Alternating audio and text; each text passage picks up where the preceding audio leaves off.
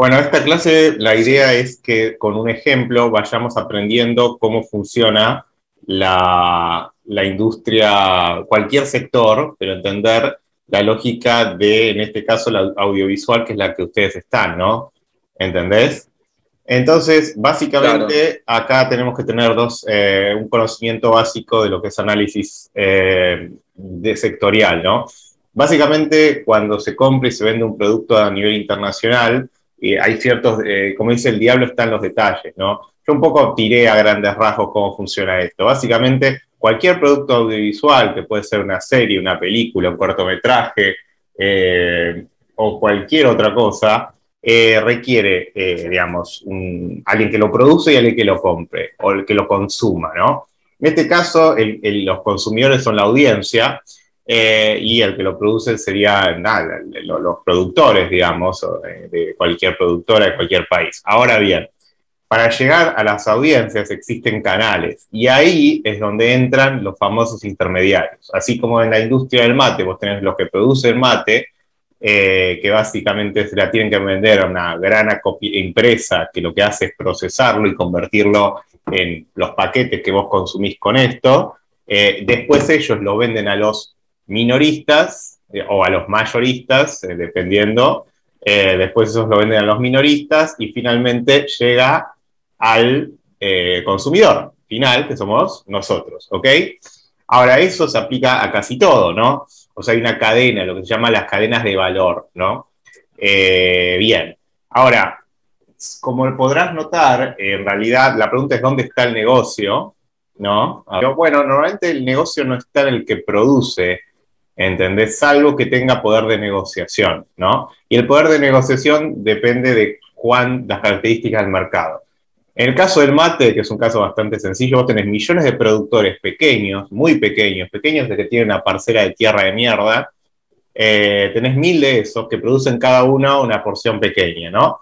Y tenés un solo comprador, ¿no? Se llama monopsonio eso es cuando hay un solo comprador. ¿Qué, hace, ¿Qué pasa cuando hay un solo comprador? El comprador dice, bueno, muchachos, yo soy el único, así que se los voy a comprar a un precio bajísimo, ¿no? Entonces, los productores de mate se caen de hambre. Parecido a lo que pasa con la industria audiovisual, donde tenés millones de pelotudos que ponen una productora, Pepito Producción, o sea, cuatro pibes que estudian cine, arman su productora, ¿entendés? Y ni siquiera hay un mercado para comercializar. Entonces, lo que hacen todos es usar el mismo canal. Y es lo que le pasa a todos estos pequeños productores. Distinto, no sé, es un productor grande, por ejemplo, un productor de energía, ¿no? IPF produciendo ciertos productos. Ahí el tipo, nada, es casi el único que produce. Entonces, y son distintos los que compran, ¿entendés? Pero bueno, todo depende de salir a buscar mercados, de cómo, mirá, no sé si sabías, pero IPF, además de producir, vender gas y todo eso, produce fertilizantes. Vos decís, ¿por qué IPF ¿Me estás jodiendo en serio? Mirá. Y claro, porque los fertilizantes de la Tierra son de dos tipos, hidrogenados y fosfatados. El hidrogenado se produce con qué? Hidrógeno. ¿Y sabes que tiene, dónde encontrás hidrógeno? En las reservas de gas. Entonces, claro, ahí PF dijo, ah, bueno, acá tengo un negocio. Tengo gas, tenés que instalarte una maquinaria para extraer el hidrógeno y terminás haciendo pelotitas, que son los fertilizantes de la Tierra, los hidrogenados, los cuales vos los podés vender afuera o a, los productores, no de, soja, porque la soja no necesita fertilizantes hidrogenados, necesita fosfatados que no se pueden producir acá. Eh, ¿Entendés? Entonces digo, ah, bueno. Pero a ver, así como IPF lo hizo, un pequeño productor puede decir, bueno, a ver, todos están vendiendo mate, ¿qué opciones tengo? En lugar de seguir chupándole la pija al, tipo, que, a, la máquina procesadora, a la empresa que compra el mate para procesarla y convertirla en los paquetes, puedo yo armarme una competencia, una pequeña cooperativa, o en todo caso yo ponerme una, empresa, pequeña empresa procesadora y, pagarle más. Es decir, se pueden buscar o directamente puedo producir un producto diferenciado. Lo que digo es que existe, así como el, tipo del mate, no se le ocurre eso, a, los tipos del audiovisual tampoco. Pero bueno, tratemos, antes de, de, buscar los caminos no tradicionales, tratemos de entender cómo funciona la industria audiovisual, ¿no? Si vos qué el director de cine te va a decir, te va a hablar de distribuidora y agente de venta como si fuesen lo mismo. Y no, no lo son. Son dos partes de la misma cadena. Básicamente, la, el agente de venta es un tipo que compra y vende derechos de, de visualización de algo y los vende. ¿A quiénes? A las distribuidoras, que pueden ser plataformas de streaming, que pueden ser canales de televisión, hay millones de distribuidoras. La distribuidora es una empresa que básicamente provee un servicio en el cual, de, distintos productos audiovisuales que llega a una audiencia. Y la gente de venta es el que contacta a esas distribuidoras y le vende algo que ellos compran, ¿no? Ahora, te voy a mostrar una cosa. Acá armé un pequeño gráfico que puedes ver. Vos, por ejemplo, acá tenés, voy a poner el ejemplo de tres eh, empresas que existen. Clever Films, ¿no? Production Company es una productora. Sale Company es un agente de ventas, se le llama Sale Company en inglés. Y Distribution Company son las que distribuyen. ¿Entendés? Acá eh, eh, puede, puede, ser una, la empresa puede solo producir o solo vender. ¿Qué sería, por ejemplo, Netflix? Netflix sería, claro, sería las tres, en realidad. Pero acordate que Netflix, Netflix hizo lo que está haciendo, por ejemplo, Black Mandala acá, que hace Niconetti, que ¿qué es lo que hace? Netflix no empezó produciendo, porque empezar a producir es caro, sobre todo si no tenés mercado.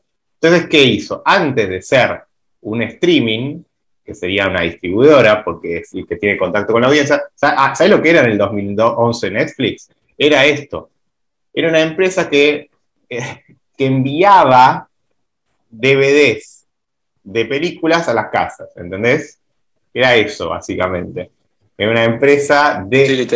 Cuando, se convirtió en una distribuidora, o sea, lo que hacía era comprar derechos de películas, ya sea agentes de ventas o productoras, en este caso directamente, para comprársela más barato, porque claro, si se la compra a este, le va a salir más barato que si la compra a este. Esto es como le compras al mate, al supermercado o al productor. ¿Qué te va a salir más barato? Y al productor, ¿no? Sobre todo porque este es un muerto de hambre normalmente, tanto en el mate como en la industria audiovisual. ¿Ok? Entonces te va, te va con, te va, entonces, bueno, lo que hacía Netflix es decir, bueno, como no tengo, no tengo plata para producir, para hacer producciones originales, en el 2011, 2012, ¿qué hace? Compra a estos o a estos y, y pone en la plataforma. Cuando empezó a juntar un poquito de guita, dijo, bueno, no, ahora sí puedo hacer mis propias producciones y se convirtió en una productora. ¿Entendés? Entonces, el error que cometen todos los cineastas, básicamente, o las artistas en general, ya sea su rubro, es eh, música, eh, ya sea literatura, o incluso el actor, vos como servicio, lo que estás vendiendo en realidad, eh, vos estás pensando como actor cuando en realidad deberías pensar como empresario. Y después ejercer tu profesión de actor como un publicista o como empresario. ¿Entendés? Tu error es pensar como actor. Si vos querés ser actor, pensá como empresario. ¿Entendés? Lo que, si vos querés ser música, pensá como empresario. ¿Entendés cómo tenés que pensar? Tenés que incorporar esas herramientas. Vos decís, vos decís error en el sentido de que se mandan a hacer algo sin fijarse en la parte... Se mandan a hacer algo y, se, no analizan que, si hay una mejor manera de hacerlo. Vos te dijeron, te educaron para pensar que la forma de ser actor es ir y a, una, a hablar con, ir a castings y esperar que te llamen. ¿Entendés? Que es la forma más estúpida y operar, que, se ha hecho siempre y por algún modo, y que nunca, no le funciona a nadie eso, ¿entendés? Eh, y a los que le funciona no es por suerte, sino porque saben moverse, en todo caso tienen habilidades sociales, las cuales vos por ahí podés incorporar, pero no es la única forma. El otro día estaba hablando con Ryan Kruger, ¿viste? El de Fry Barry, y decía, yo era actor, pero me hice director porque, porque el actor no hace nada, tiene que esperar que lo llamen. Entonces yo me pongo a hacer cosas. Y por lo menos es mi proyecto, ¿entendés? Y entonces ya... Sí, salvo los actores o actrices, viste, que se arman su propio proyecto también, sí. Y bueno, eh, no es mala idea. Pasa que de vuelta, tienen que dejar de ser un poquito actores, viste, porque a ver, es como yo. Yo cuando agarro, eh, hago la hija, me aseguro que el guion esté bueno, entonces llamo a un script doctor para que me lo arregle. Me aseguro que el director sea bueno, que el director de fotografía me esté asegurando y que si a alguno de ellos se le da por hacer algo que yo sé que, a ver, yo voy preguntando y tanteando, pero si ve que no va a funcionar, el, trabajo del productor es sacar lo mejor de los artistas, ¿no? Ese es un buen productor. Y venderlo después, ese sería el productor ejecutivo. Pero bueno, nada, entendés que hay tres etapas. Tenés la production, sale y distribution, ¿no? Entonces siempre te conviene empezar por acá o por acá, nunca por acá. ¿Entendés? Eh, y esto es interesante.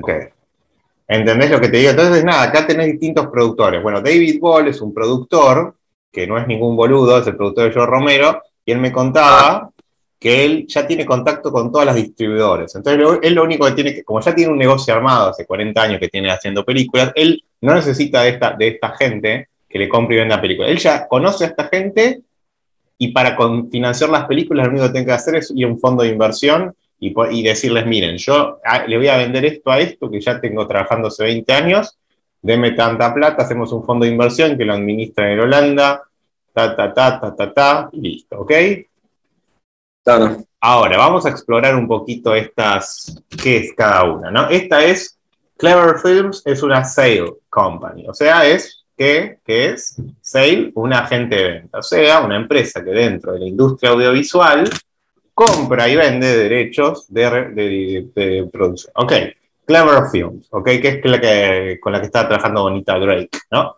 Entonces, fíjate, cuando dice voy a distribution, pues decís, ah, pero no, ellos no distribuyen, ellos tienen un contacto, dice, Clever Films are excited to announce distribution deal for horror films, world famous global distributor, ¿entendés? Entonces, claro, la gente de venta dice, muchachos, cuál, es el chamullo que le venden a los pobres productores, que son bien boludos? Eh, le dicen, oh, mira, yo conseguí un contrato exclusivo con Ford Digital Media. ¿Qué, es? Es una distribuidora muy grande. Entonces vamos a explorarla un poco, ¿no? Fíjate, ¿ves? Ford Digital Media es distribuidora. Y em, eh, aclaro, esta Clever Films UK es una agente de venta de UK que se especializa en eh, películas de terror, ¿no? Entonces, claro, obviamente, si vos has visto una película, te dice, che, no, vendémela a mí porque yo después se la vendo acá, ¿entendés? Claro.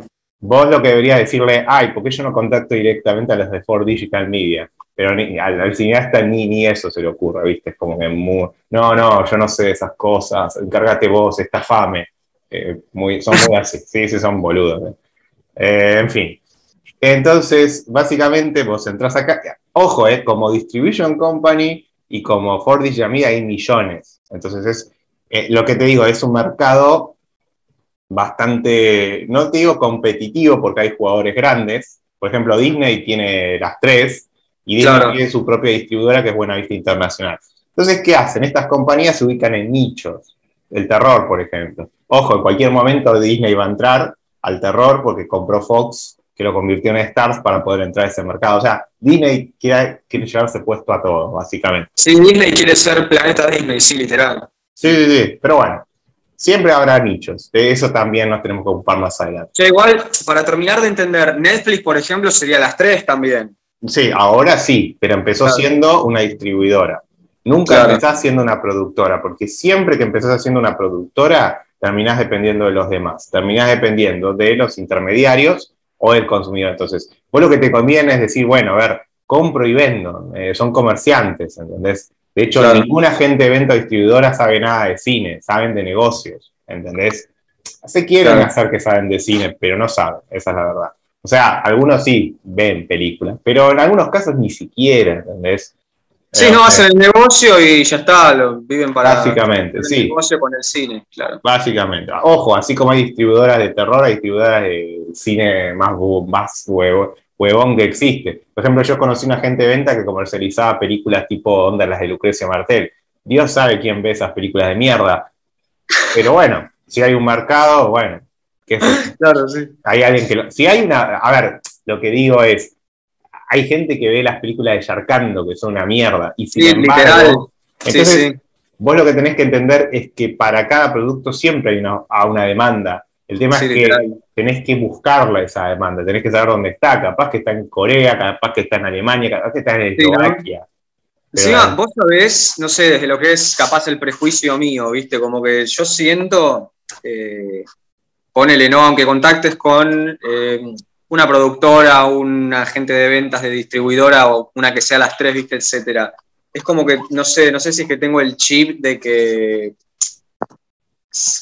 como que si no hay algo que, les diga que va a funcionar, como que no lo hacen, o sea, en el sentido de... Eh, eh, pasa que también vos tenés que pensar que tanto los agentes de venta como las distribuidoras tienen una mentalidad muy tan... Ojo, para que veas que hasta los empresarios tienen mentalidad de escasez. O sea, El agente de venta te va a decir, este producto no se puede vender porque la distribuidora no lo acepta y la distribuidora te va a decir lo mismo. Ahora, la distribuidora normalmente son personas y las personas tienen prejuicios, como vos tenés los tuyos, como los directores tienen los tuyos y también tienen pensamientos pelotudos. Entonces, claro, el tipo como conoce su negocio, dice, bueno, no, este producto yo no lo puedo vender, pero capaz que nunca lo intentó. ¿Entendés? Claro, o sea, por eso en el sentido de no sé. si, una agente de venta te dice este producto no se puede vender, yo le digo, bueno, vos no lo puedes vender, deja, eh, digamos, debe haber una, siempre hay una forma. Te voy a dar un ejemplo.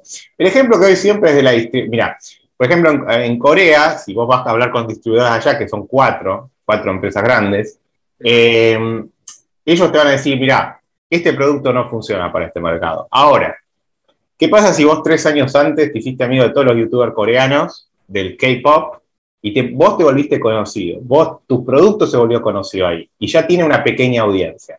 ¿Entendés? Ahí la distribuidora, si es inteligente, te va a decir, ah, bueno, no, pero acá vos tenés tu audiencia. O sea, acá hay demanda. Por más que tu producto no sea lo que yo normalmente compro, si veo que hay negocio, te lo voy a comprar. Entonces ahí es donde viene tu habilidad de generar un mercado directamente con la audiencia. Entonces, pues, vos no haces negocio teniendo videos de YouTube de un millón de, cosas, de, de, reproducciones. Vos haces negocio cuando tenés fans. ¿Qué es que es el fan? Es un cliente fidelizado los directores no entienden que eso lleva tiempo conseguirlo, ¿no? Si hubiesen empezado hace 10 años, en lugar de vivir de los subsidios de acá, a cultivar ese fandom internacional, no local, como hacen todos quieren ser profeta en su tierra, y bueno, viste, la historia hubiese sido distinta, pero bueno, nada, les gusta llorar y victimizarse. Entonces, acá es donde nosotros tenemos que, yo te estoy enseñando acá el camino tradicional, o sea, ¿cómo es el camino? Productor, agente de venta, distribuidor, ¿ok?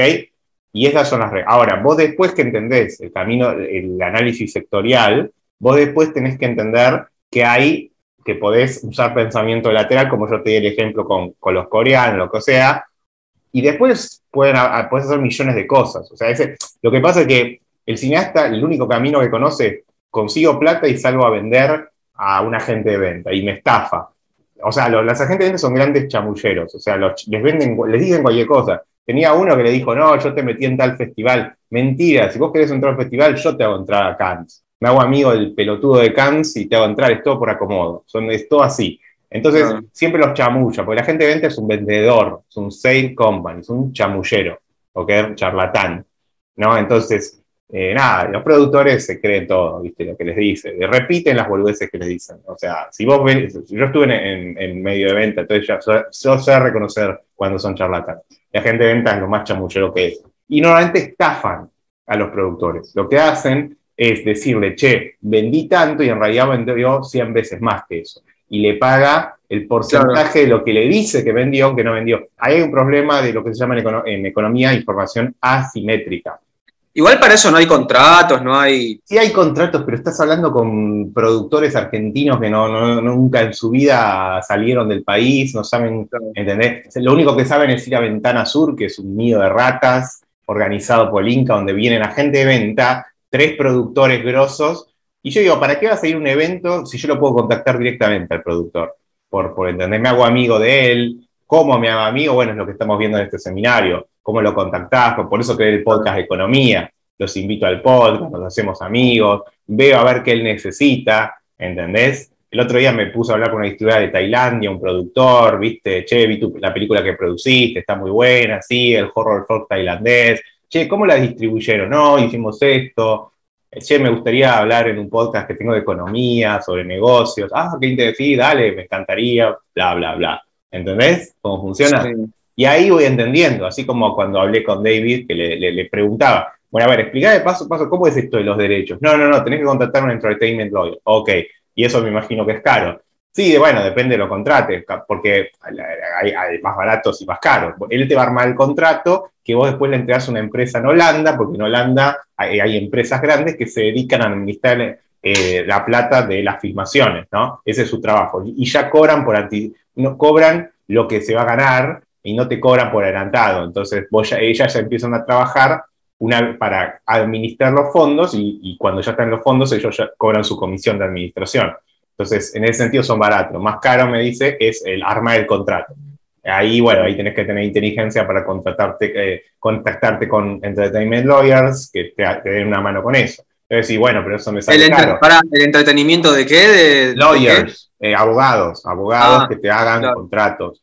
Entonces, sí, bueno, pero yo no conozco. Bueno, googleá, me dice. Che, ¿vos conocés alguno? Googleá. No seas médico David. No seas pajero, googleá, averiguá, ¿entendés? Eh, sí, también está el tema de que si los abogados te cagan, ¿viste? No sé. A ver, a ver, todos te van a cagar si los dejás. ¿entendés? Como ¿entendés? la gente de venta te va a cagar si los dejás. A ver, yo no veo a ningún productor averiguando antecedentes prontuarios de los, de los tipos que trabajan en las agencias de ventas, como hago yo. ¿Entendés? Yo no hago. O sea, yo, yo chequeo, porque, a ver, eh, lo que digo es que si un agente de venta me hace lo que le hicieron a ciertos productores y lectores que conozco, que yo, que los están estafando a patadas, que dicen cualquier cosa, y yo después me entero, che, pero vos esto se lo vendiste a tal por tanto, porque yo hablé con la distribuidora, che, me recagaste, y ahí te va a quedar, no, bueno, pero ahí te va a quedar chamullar. Entonces, ahí olvídate, porque iniciar una, demanda de arbitraje internacional es un quilombo que no vale la pena ni meterse. Entonces ahí vos tenés que decir, te voy a escrachar, hijo de puta, le voy a decir a todos tus clientes que sos un chanta y yo voy a armar una empresa para competirte a vos, ¿entendés? Como hicieron eh, algunos, viste que como se dieron cuenta que el mercado está lleno de chantas, vos haces, tratás de no ser tan chanta, entonces empezás a quedarte con la clientela. Ahí tenés una idea, ¿no? Esa es una estrategia. Entonces, ¿no? Bueno, a ver, Ahora, vamos, eh, una, vos tenés que ir entendiendo eh, eh, esos, cómo funciona eso. Y para eso no tenés que ser empresario, no tenés que haber estudiado economía, no tenés que haber ido a la universidad. Lo único que tenés que hacer es hablar con las personas. Ok, escuche. Como vimos en la primera clase, encontrar una excusa para hablar con ellos, hacerte amigo y que empieces a entender cómo funciona. Entonces la pregunta es, bueno, nosotros queremos, obviamente, si tenemos esta estructura, este, no sé, nuestra idea es llegar acá, a la, distribuidora, a la distribuidora, ¿ok? Claro. Eh, vos decís cuando tenés la idea creada, craneada, vos decís eso, No, vos tenés que hacerlo ahora, porque si en cinco años, asisten de acá a tres años, es una película y ya, y ya venís laburando los contactos profesionales tres años antes, y es distinto empezar de cero que ya teniendo una cosa. ¿Entendés lo que te digo? Vos, vos si estás pensando acá tres, cuatro, cinco años, vos ya tenés que empezar a hablar con esta gente. Las excusas, clase 1, ingeniería social. Hola, ¿qué tal? Tengo un podcast para hablar de tal cosa. Hola, ¿qué tal? Tal cosa. Hola, conozco. ¿Vos sabés, para, vos sabés qué es lo que me da, va, no cosas, sino como que lo que hablamos de la clase 1 o 2, viste lo de contactar gente, como que no me cuadra en el sentido de, no, sí, hablarle con la excusa, hola, admiro tu trabajo, etcétera, etcétera, no sé, viste, etcétera. Y yo digo, ¿cómo mantenés eso en el tiempo? Porque ponele, no Clase 2, ¿no, ¿no te acordás? cómo convertir contactos en vínculos. Sí, no, eh, o lo de pedir un favor o de decirle, mirá, tengo esto, te quería invitar, entrevista, etcétera, etcétera, pero no sé, ponele a ver. ¿Cómo te hiciste amigo de tus amigos? sí, vos sabés que hice el proceso ese que dijiste de escribir, lo hice con un par de, amigos. Y sí, es cierto, es como muy. Es, o sea, es normal, es. Claro. Pero bueno, ahí tenés la respuesta. Yo te, digo el paso a paso, pero a veces me, da cosas que siento que estoy enseñando cosas muy obvias, pero claramente no lo son. Y no, muchas veces no. Por eso te digo, a ver, yo lo que hago es empezar a hacer actividades conjuntas, eh, armamos proyectos, vamos a comer, ¿entendés? Empezás a eso, ¿no? A involucrarte, a buscar afinidades, puntos en común. Es increíble como en la era digital tenemos cada vez menos capacidad de relacionarnos con la gente en forma profunda, ¿no? Y la tecnología medio eso lo caga un Pero no es culpa de la tecnología. No, obvio, es culpa nuestra, obvio. Yo estoy usando la tecnología para crecer cada vez más rápido. La gente la usa para esconderse es por pajerismo y miedo que la gente usa mal la tecnología. No le eche la culpa ni a las redes sociales, ni a... No, no, obvio, digo tecnología en cuanto a nuestra cabeza, ¿no? Obviamente. Sí, no, es que no, no, no sabemos. El que sabe usar bien estas herramientas, ¿entendés? A ver, esto que yo hago lo hacía mi abuelo hace 30 años, 40 años, 50 años. ¿Entendés? Si, ah, que vos dijiste que era comerciante, claro, sí. Sí, bueno, comerciante, lo que sea, no, no, no, no por ser comerciante, el hecho de ser comerciante era un tipo sociable, que se llevaba bien con todos, ¿me entendés? o sea, no es que el tipo, incluso si sos un tipo egoísta, te conviene tener, hablar con todo el mundo. ¿entendés? Yo hablo, eh, por ejemplo, mucho en el, medio nuevo rico, viste, los emprendedores, todo eso que dicen, no, no, hay gente, no hables con tal gente porque no vale la pena, mi tiempo es oro y todas esas huevadas que, que repiten. Sí, sí, literal. Que si vos hablas con gente que siempre tuvo plata, es lo opuesto a eso, ¿entendés? Es al contrario, hablar con todo el mundo porque nunca sabes cuándo vas a necesitar a la otra persona. ¿Entendés? ¿Entendés? Pero ese es el pensamiento de rico, ¿no? De, el nuevo rico es el tipo que nació en la pobreza y piensa con escasez y no se la saca más. Por más que sí, va todo el mundo del emprendedurismo, del tiempo que usaste para tirar algo en el tacho, lo malgastaste en otra es el pensamiento de, pobre que se volvió rico, de, cantante de reggaetón que pegó un montón de guita, que usa las Nike, ¿entendés? O, usa los autos de 0 kilómetros, ¿entendés? No, no. Yo conozco gente que siempre tuvo plata de familia, de mucha plata, y son la gente más buena onda y humilde. va, hay de todo igual, ¿no? Claramente. Obviamente que hay de todo, pero lo que te digo en general, la diferencia entre rico y no rico es esa. ¿Entendés? Es esa. Es el, Y se nota, hay una novela muy buena de Sergio Bin que habla de, eso. Es un tipo de, que nació en una villa, muy humilde, y trabajó en una fábrica y se volvió un tipo rico y terminó viendo el Libertador. Y el chabón todo el tiempo en la novela dice que como que le da vergüenza que, que, que, sus que amigos ricos se enteren que él viene de abajo. Como que tiene vergüenza de haber sido pobre. y eso es el pensamiento del nuevo rico. Hay un miedo constante a volver.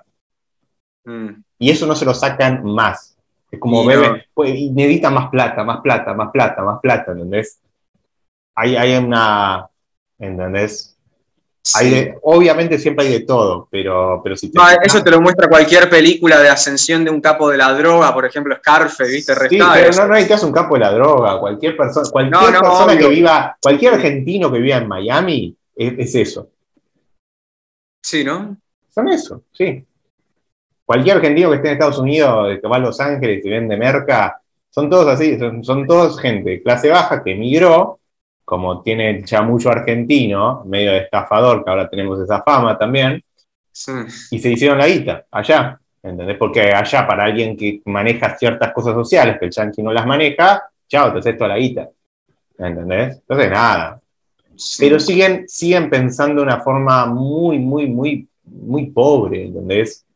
Yo tengo amigos también que, viste, el tema de la noche, la droga, viste, toda esa cosa como los gatos, medio así.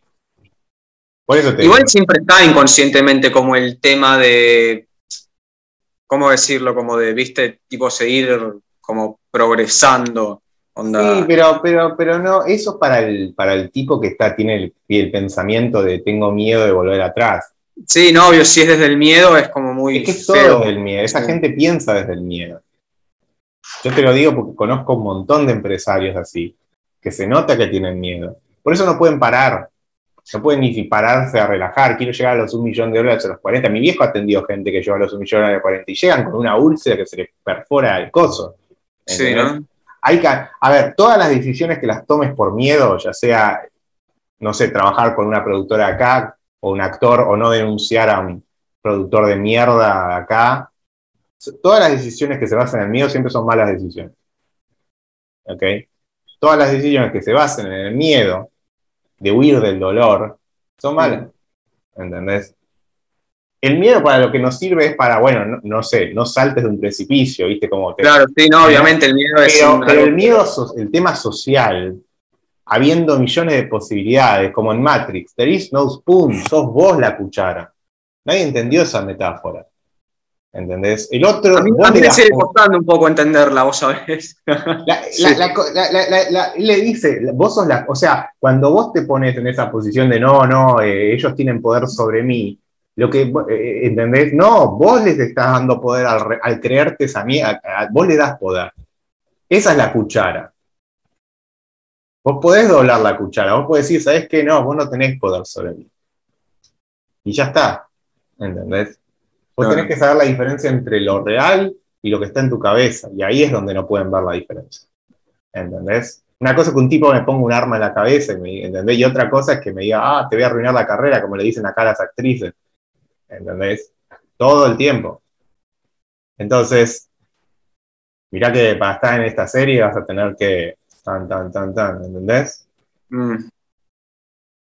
¿Entendés lo que te digo? No, me dejaste, me dejaste re choqueado con lo que me contaste de, de Suar, la puta madre.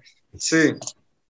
Onda, yo sabía que, pas, que pasa en todo el mundo, ¿no? Pero como que justo ese caso me, me, me no sé. No, pasa no- con no todos acá. No, yo por eso no hablo con los productores de esas empresas, porque son asquerosamente pedantes, estúpidos, con complejos de inferioridad.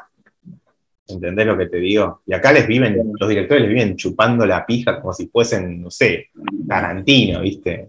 Son patéticos. No sé quién es más patético, ellos o los que les chupan la pija, pero bueno. En fin, nada, para salir de eso primero tenés que admitir. ¿Entendés? Como el video de Marito Baracus. Primero admití, soy una putita golosa. Una vez que, una vez que admitas eso, bueno, ahí podés dejar de ser una putita golosa. Pero bueno, nada. Entonces, ahora vamos, al, al de la cuestión. ¿Cómo, ¿Cómo empezar a enterarnos cómo funciona? Bueno, lo primero que tenemos que hacer es la información que, que nos provee la misma Internet. Mirá, eh, vamos a buscar datos sobre digital media, ¿no? Eh, acá tiene el catálogo. Nosotros lo que queremos saber, más que nada, es eh, quiénes, quiénes son, eh, ¿cómo se dice? ¿Quiénes están, quiénes manejan esto? ¿No? ¿Quiénes son los capos? ¿Entendés lo que te quiero decir? Eh, Sí, sí. Así que no, contacta. Ah, bueno, acá para contactar. Igual es fácil, porque lo único que tenemos que hacer es hacer esto, mirá. Perdón, eh, Digital Media Homepage. Deben tener una página de LinkedIn, porque ahí en LinkedIn ahí aparece quiénes son los. Igual vos decís, tipo, con cualquier distribuidora se averigua fácil ¿Me quién. estás la jodiendo? Claro que, que sí, pasa que la mayoría de la, de- de la gente no los busca. Para, vamos a buscar. Siempre hay una parte de quiénes somos, una cosa así. Pero eso hasta con distribuidoras grandes, tipo. No, pero, pero ah, te pones a hablar con intermediarios y, y al final te van a decir. Tampoco es tan difícil. O sea, yo te puedo averiguar quién es el capo de Disney, de, de representante de Latinoamérica. No lo tengo que buscar, pero ya hablar con tres o cuatro personas que trabajan para Disney, le pregunto, che, ¿quién es el capo? Pepito Pérez. Ok, listo. Vamos a ver cómo, lo cómo llegamos a Pepito Pérez, clase 1, clase 2. Eh, a ver, a ver, no sé, qué sé yo. Vamos a ver. Cuatro Media, LinkedIn. Perdón, esta sería la clase 5. 5, 5, 5. Sí, Bien, claro. acá, ¿ves? Lo encontré. LinkedIn. La red prohibida. Nah, ¿qué- ¿ves? Mirá. Normalmente. eh, Ah, acá, tiene red y todo, la, claro. acá está, mirá, lo tenemos. Rupert Hall. Sí. Vamos a agregarlos. Terry Dove. Lo bueno es que esto es un mar, o sea, puedo hablar con todos, ¿entendés? Me voy haciendo amigo de uno. Uno me da más, por ley de los grandes uno me da más pelota. Sí, obvio. Ah, este es el, el- el que aquí. eh, Che, ¿cómo encontrás así, tipo, distribuidoras onda así como, como esta? ¿Buscás, tipo, distribuidoras así sueltas? No, normalmente empezás por uno, normalmente empezás hablando con productores, directores, les preguntás, che, ¿con qué agente de venta trabajás? Lo googleás, entras a la página, ahí ves con, con qué distribuidoras ellos están hablando, Claro. ¿entendés? Todo lo que, lo que requiere armar un negocio lleva tiempo. O sea, este, es lo que me decía David, eh, o sea, a él le llevó unos años de encontrar el negocio. Sí, bueno, ya tengo mi canal de distribución directo, él habla peste de los agentes de venta, entonces ya tengo mi canal de distribución, pero laburó cinco años para construir ese canal, ¿entendés? Claro. Entonces, después ya está, después es cuestión de decir, bueno, si ya tengo el canal de distribución, ahora tengo que ganar el canal, el canal de financiamiento. Entonces ahí es cuando hizo los contactos con los fondos de inversión, con las empresas de Holanda. En- y una vez que ya pagás el primer abogado que te da el, el contrato, usás el mismo de siempre. Sí, y, o sea, más allá del negocio, la, la relación también, cuánto tiempo, ¿no? Con quien sea, de la gente que contactes, tipo. Es que la medida que vas hablando con uno, vas hablando con otros, ¿viste? Claro. Te vas enterando. Si Claro, no, digo la- la gente no te enterás cómo funciona todo. ¿Entendés? Lo bueno de hablar Mm. con mucha gente es que podés como intercambiar discursos, podés cruzar información. Si un agente de venta me quiere meter el verso y después hablo con distribuidoras, agente de venta, productoras, empresarios, y todos me dicen información que contradice lo que me dijo el chabón, y bueno, ya sé que me está ahí va, bueno, estás recha O me dice una cosa y yo digo, no, me estás chamullando. ¿Entendés? Claro. Pero cuanto menos información manejes, conocimiento, más te pueden chamullar. Y sí. Por eso te digo, acá, acá eh, las productoras de las que te hablé juegan con la ignorancia de eh, los artistas, que les da con la baja autoestima, con su emocionalidad exacerbada, ¿entendés? Juegan con eso. ¿Entendés? Los, manipulan porque pueden, porque se dejan. Entonces, claro. un poco me pasó eso cuando publiqué el libro que yo escribí con la. ¿Cómo se llama? Con la editorial me pasó algo parecido, sí.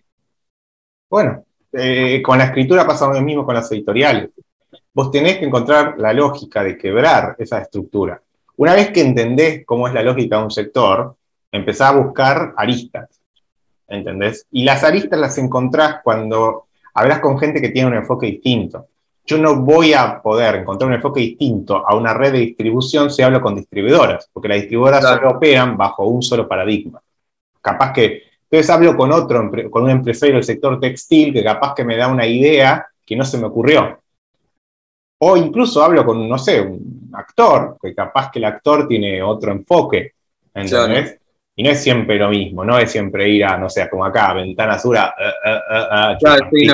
a, caerme la boludez que me dicen los agentes y hablar con tres o cuatro productores que vienen a, oh, los productores, oh, oh, oh, esos tres boludos. Si yo hablo con 20 más por internet, ¿para qué mierda tengo que ir a ese evento choto?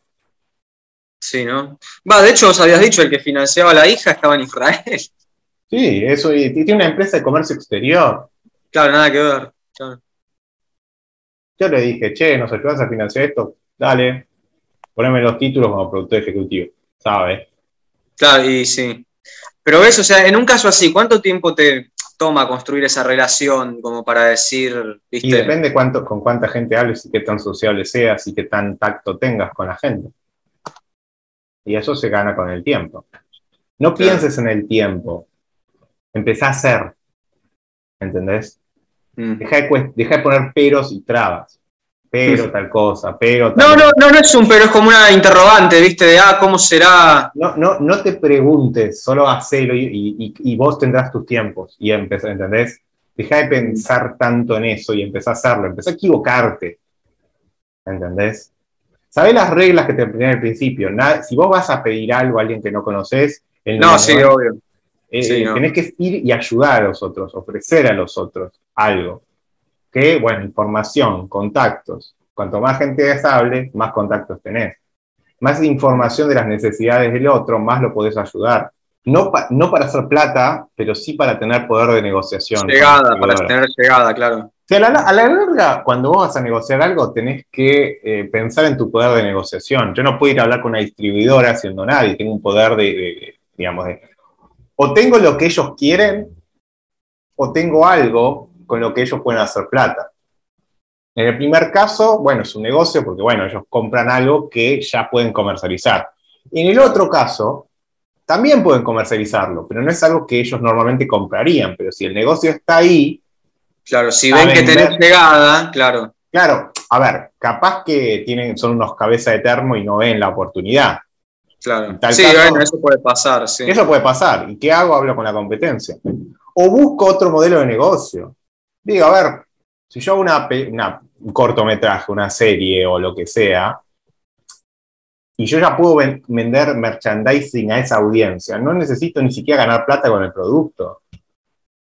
Ya, como me, que me compren productos asociados, a ver, Star Wars, para un ejemplo conocido, mm. aunque se puede hacer con un montón de cosas, sacó plata con el merchandising y con la película en sí misma. ¿Sí? Mira. Claro, George Lucas hizo, hizo, la mayoría de la plata que hizo George Lucas le hizo con el merchandising, no con, no con los productos en sí. Videojuegos, muñequitos, ¿entendés? Él, supo ver eso, que el negocio estaba ahí, no en el, no en el producto Sí, a ver, es necesario que exista un producto de culto que te genere el cliente. Pero después ya está, eh, podés sacar, viste, no sé, juego de juego de mesa, Krusty, viste, como, como Krusty. Claro, claro, eh, igual al principio también es medio así, ¿no? Que aunque conozcas gente y todo eso, y un poco de aporte monetario propio, tenés que poner, capaz. Y bueno, depende de lo que hagas. Si vos sos un cineasta que tiene la mentalidad de yo no me consagro hasta que hagas una película, yo no voy a hacer una película hasta, que tenga todo armado, voy a hacer cortometraje, voy a hacer antologías, voy a hacer cosas pequeñas, pero que generen impacto. Si yo estoy pensando en hacer una película por un millón de dólares, estoy en el horno. Si estoy pensando en hacer una antología animada por cinco mil dólares, te consigo la plata. Lo que me interesa es la audiencia, que llega mucha gente, buscar los canales de distribución adecuados y que genere un fandom, cliente fidelizado. Y después ya está. Después a poquito se va dando, tenés que ser paciente. El cineasta no es paciente, tiene un ego del tamaño de una casa. El ego grande normalmente está asociado con baja autoestima, aunque parezca una contradicción. Y entonces quiere hacer la película, una película que después no va a ver nadie y no sabe cómo, ni qué hacer con eso. Entonces te, te, desviviste haciendo una película que después no vio nadie. Y después eso, ay, no se puede decir, ¿entendés? Pero bueno, flaco, ¿qué, qué, querés? Yo el otro día le decía a un cineasta, pero hace, hace corto, es una antología. No, no, ya estoy muy grande para hacer eso. ¿Entendés? Porque eh, ellos piensan muy, eh, sí, sí, piensan como, no, eh, tengo que hacer largos, largos, películas. Piensan de esa forma media arcaica, estúpida, Vos lo que necesitas son gente que quiera ver lo que vos haces, nada más. No importa si Independientemente de lo que hagas. El TikTok, ¿viste? Ay, no, pero eso, es muy grasa, yo soy un artista, bueno, chupámela, ¿viste? Tenés que, tenés que, ¿entendés? Hace 20 años que el mundo cambió y vos ni te avivaste sí, es cierto eso, que muchos actores y actrices dicen no, pero redes sociales, o sea, más allá de tener, como dicen, crear contenido en redes sociales, no, ¿para qué? Sí, es cierto, como que muchos le tienen, es cierto. Siempre son boludos, que, son idiotas, cortoplacistas, boludos, arcaicos, ponerle los adjetivos que quieran. Yo se los digo y se, bueno, se ponen mal. Ay, se ofenden. No, pero es cierto. Los más inteligentes dicen, tenés razón, ¿qué puedo hacer al respecto? Y eso es una posición, yo por eso te digo, para mí ser así, un poco frontal como soy, ¿entendés? Me, dice con quién trabajar y con quién no. Las personas que lo, se lo toman mal, yo no quiero trabajar con una persona así. Las personas sensibles, hipersensibles, son una pérdida de tiempo. O sea, son gente que te va, siempre te va, te va a romper la pelota. Y siempre sí, no, igual yo me río con las cosas que decís porque, o sea, soy actor y confirmo, ¿entendés? Entonces cualquier cosa que me diga, bueno o mala de eso, te voy a decir. Una, actriz, me agradecía que, que fuera así. Porque digo, alguien me tiene que decir las cosas. ¿Viste, ¿Viste cuando un amigo se te acerca y dice, flaco, tenés un problema con la bebida, sos un alcohólico, dejate joder, pelotudo? Se lo decís mal, pero bueno, viste, como abrí los ojos. O sea, están haciendo todo mal. Está el que se ofende y está el que dice es más proactivo, que son los pocos. Entonces, los artistas tienen que empezar a ser un poquito más inteligentes emocionalmente. Emocionalmente significa que tienen que empezar a gestionar sus emociones de una forma adecuada ¿Entendés? Tengo varios actores que me putearon y me bloquearon por algún comentario que hice en redes. Después, en unos años, van a estar viniéndome a mí a chupar la pija. Yo me voy a acordar quiénes fueron. ¿Entendés? O sea, son encima cara rota, porque los he ayudado un montón. Ay, no, me ofendí porque no sé, criticaste tal cosa. ¿Y qué es una opinión? No te estaba agrediendo a vos. Sí, no, hoy en día la gente también tiene el, órgano de la ofensa muy sensible. No, no, no, la gente no. La gente que está al pedo y que está frustrada y que usa Instagram y que usa Facebook. en LinkedIn no pasan esas cosas, porque es gente de clase media alta para arriba que no tiene tiempo de perder tiempo en esas cosas. ¿Ok?